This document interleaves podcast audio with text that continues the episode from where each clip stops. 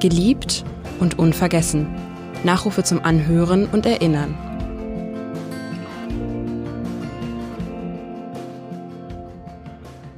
Hein Bollo, geboren am 5. Dezember 1920 in Hamburg-Nienstedten, gestorben am 20. April 2020 in Köln. Er wurde 99 Jahre alt. Bollo war die Legende des deutschen Galoppsports, erfolgreicher Jockey und Trainer.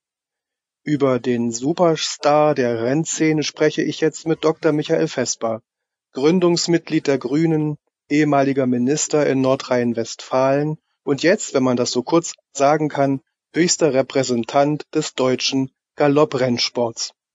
Mein Name ist Edgar Sebastian Hasse. Guten Tag, Herr Dr. Vesper. Hein Bollo wurde ja in Hamburg geboren. Was wissen Sie über seine Kindheit, die Kriegsjahre, die er teilweise in Gefangenschaft verbracht hat und die Zeit danach? Natürlich weiß ich nur wenig darüber. Äh, ich habe ja damals noch nicht gelebt, aber ich weiß, dass er seine Kindheit in Kleinflottbeck verlebt hat, nur wenige Minuten entfernt von einem Pferdespringplatz dort und ähm, dass er dort in Hamburg aufgewachsen ist. Er sprach eigentlich nie über seine Zeit in der Gefangenschaft. Man ähm, mhm. Äh, sieht es nur aufgrund der Lücke, die seine Aufzeichnungen in dieser Zeit haben, die zeugen von den Kriegsjahren. Aber ins Bewusstsein des deutschen Galopprennsports ist er sicherlich erst nach dem Krieg geraten. Und welche Ausbildung hat er eigentlich absolviert dann in den späteren Jahren, in den 40er, 50er Jahren? Ja, er hatte wohl gleich zu Beginn seines Lebens äh, immer mit Pferden zu tun. Schon mit zehn Jahren fand er den Weg in den Sattel, erst bei Polo-Pferden, mhm. Turnierpferden oder auf Springpferden. Und später fing er dann eine Lehre in Hoppegarten an, bei Berlin, Berlin bei dem Galopptrainer ja. Mhm. Anton Pan-Horalek. Wo kommt denn eigentlich dieses Interesse an den Pferden, am Pferdesport bei ihm her? Also wenn er natürlich als Kind so aufgewachsen ist in der Nähe von Klein Flottbeck und den Rennen, die es dort gibt und noch heute gibt, das ist ja sicherlich nicht verwunderlich gewesen. Nein, er war einfach von Anfang an nah dran. Das war seine Passion, ähm, mehr oder weniger von der frühesten ja. Kindheit an. Und es war immer so, dass ihm seine Pferde das Wichtigste waren. Welche Beziehung hatte er denn zu seinen Pferden? Und wenn man das mal jetzt so ein langes, reiches Leben überschlägt, wie viele Pferde mag er dann ins, mag er insgesamt dann gehabt haben? Uiuiui, ich glaube, das hätte nicht mal er jetzt äh, Ihnen sagen können. Er hat so ja. viele Pferde geritten und später trainiert, dass man sie wahrscheinlich äh, nicht mehr zählen kann. Aber er hat immer gewusst, was aus seiner Sicht sein bestes Pferd aller Zeiten war. Das war Kaliber, äh, der äh, mhm. den Derby-Sieg 1994 äh, eingefahren hat. Und wie alt werden dann so Rennpferde aus Ihrer Erfahrung? Ach, die können schon äh, alt werden, aber sie reiten halt äh, in Rennen mhm. äh, nur eine relativ begrenzte Zeit. Sie gehen dann in die Zucht, vielleicht nach fünf, sechs Jahren. Und ähm, er hat halt sehr, sehr viele gehabt. Und mhm. ähm, mhm. er war ganz sicherlich einer, der seine Pferde verstanden hat, verstehen konnte und äh, der mit ihnen mhm. auch äh, kommuniziert hat, um sie zu einsetzen und zu, sein, zu den Leistungen zu bewegen. Aber wenn die Pferde dann nicht mehr für den Sport tauglich waren, dann hat er sie, glaube ich, dann auch nicht mehr gehabt. Oder wie muss man sich das vorstellen? Nein. Oder kriegen äh, die da ein Gnadenbrot? Nein, er war ja Trainer, äh, wenn man das auf den Humansport anwenden würde, im Leistungssport. Und ähm, er hat sicherlich mit dafür gesorgt, dass diese Pferde dann einen äh, ihren Lebensabend entweder in der Zucht verbringen mhm. konnten oder eben als Reitpferde, als äh, Freizeitpferde. Äh, da gibt es ja viele Möglichkeiten. Seinen ersten Sieg feierte er wohl 1953 in Hamburg-Horn, wo die berühmte Rennbahn ist. Was waren denn seine sportlichen Talente und ähm, seine Fähigkeiten? Da muss man ja doch eine ganze Menge mitbringen. Ja, ja, das war ganz sicherlich nicht sein erster Sieg. Äh, das war der erste Derby-Sieg, mhm. also in dem wichtigsten Rennen, also das wir in Deutschland okay. kennen aber er hat auch vorher ja. schon äh, Siege äh, gehabt äh, auf seinen Pferden. Er hat ja früh begonnen, äh, Rennen zu reiten. Ähm, und dieser erste Sieg war sicherlich einer, äh, der ihn sein Leben lang äh, begleitet hat. Er war mit mhm. unermüdlichem Einsatz als Jockey und später dann ja auch als Trainer bei der Arbeit. Und ähm, ja, wie gesagt, die Pferde waren für ihn das Allerwichtigste. Das war nicht ein mhm. Sportgerät, sondern das waren seine Kollegen, wenn ich so sagen darf. Mhm. Aber er brauchte auch natürlich das Publikum, denke ich mal. Das hat ihm auch ein bisschen Ansporn gegeben und seine Fans, die er hatte, bestimmt auch, ne? Natürlich, das Publikum ist außerordentlich wichtig. Das merken wir ja jetzt, während wir sogenannte Geisterrennen veranstalten, also Rennen ohne Publikum, äh, wie wichtig die Atmosphäre ja. auf der Rennbahn ist. Und die hat er sicherlich eingesogen bis ins hohe Alter. Er war ja mhm. bei allen Rennen, die ich in Köln jetzt erlebt habe, seit mhm. meiner Tätigkeit hier, und ich wohne ja auch in Köln, immer war er zugegen, immer hat er eine Aura um sich herum verbreitet. Immer war er ansprechbar und interessiert, auch als ihn sein Gehör schon mehr und mehr verlassen hat.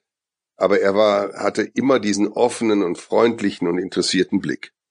Was war denn, wann war denn der letzte Auftritt, also die letzte Besuchszeit oder die letzte Besuchsmöglichkeit auf der Rennbahn in Köln gewesen? Er wohnte ja im Seniorenheim zuletzt in der Nähe. Beim Saisonstart konnte er ja in diesem Jahr nicht dabei sein, wie wir alle nicht, weil das ähm, Rennen der Renntag am 15. März, die sogenannte Saisoneröffnung wegen Corona abgesagt wurde. Und er war also im letzten Jahr zuletzt bei einem Rennen in Köln dabei. Ja. Nun hat sich ja die magische Zahl 1000 irgendwie auch verbreitet, was ihn betrifft. Er hat wohl 1000 Siege und mehr sogar als Jockey und als Trainer eingefahren, weil er so erfolgreich war. Das ist doch eine große Leistung. Ja, er war lange Jahre weltweit der einzige Galoppaktive mit über 1000 Siegen im Rennsattel und als Trainer. Mhm.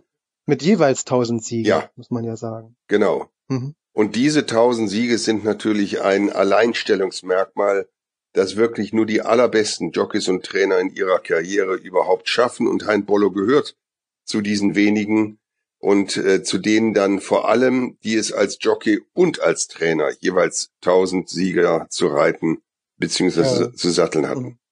Wie haben Sie denn einander persönlich kennengelernt? Wann war das erste Mal? Und ähm, wie haben Sie so in den letzten Jahren, Lebensjahren von Hein Bollo ihn selber erlebt? Naja, ich kannte ihn als Legende schon bevor ich Präsident von Deutscher Galopp geworden bin, natürlich, aber da sind wir uns nicht persönlich begegnet. Das ist dann sofort geschehen, nachdem ich äh, vor über zwei Jahren in dieses Amt gewählt worden bin. Wie gesagt, er ist in Köln äh, allgegenwärtig. Er lebte in einer Seniorenresidenz äh, ganz nah an der Kölner Rennbahn mhm. in Weidenpesch.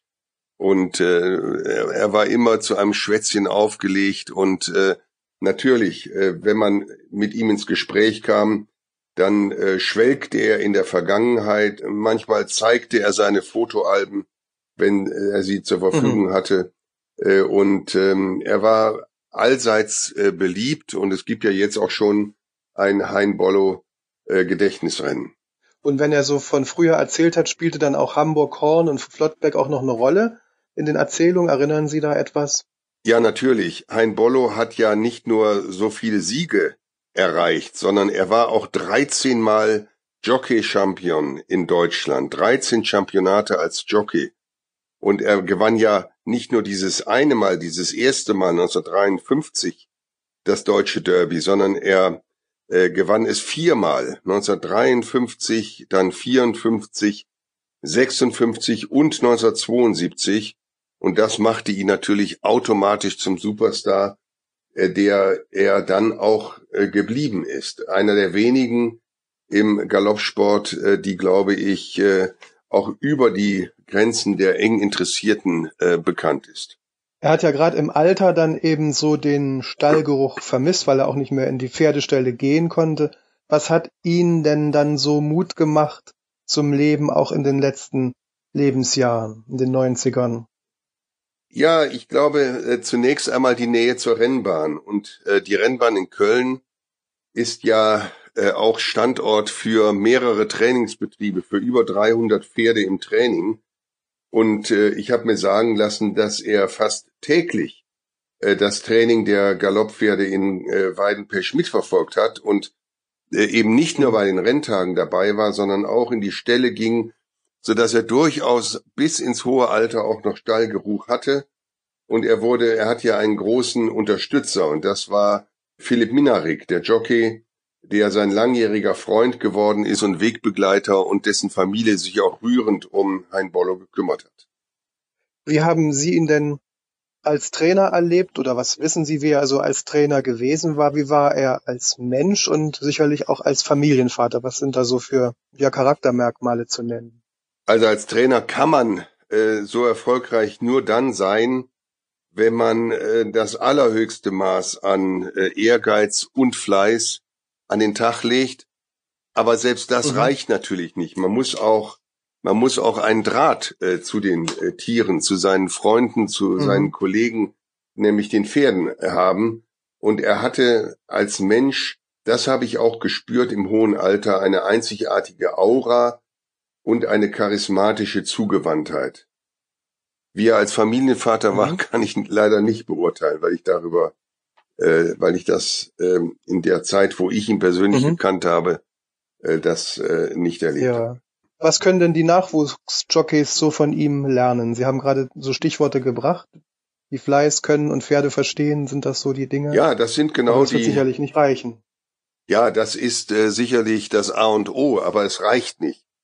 Man muss ähm, eine ungeheure Disziplin an den Tag legen. Man muss den Willen haben zu gewinnen. Man muss den Willen zu Leistung haben, den absoluten Willen. Aber man muss auch die Kraft haben, wenn man ein Ziel nicht erreicht hat, dann auch nicht gleich auf, aufzugeben und die Flinte ins Korn zu werfen. Und vor allem, man muss an sich selber glauben. Und das tat Hein Bollo. Vielen Dank, Dr. Michael Vesper. Wir haben an Hein Bollo erinnert.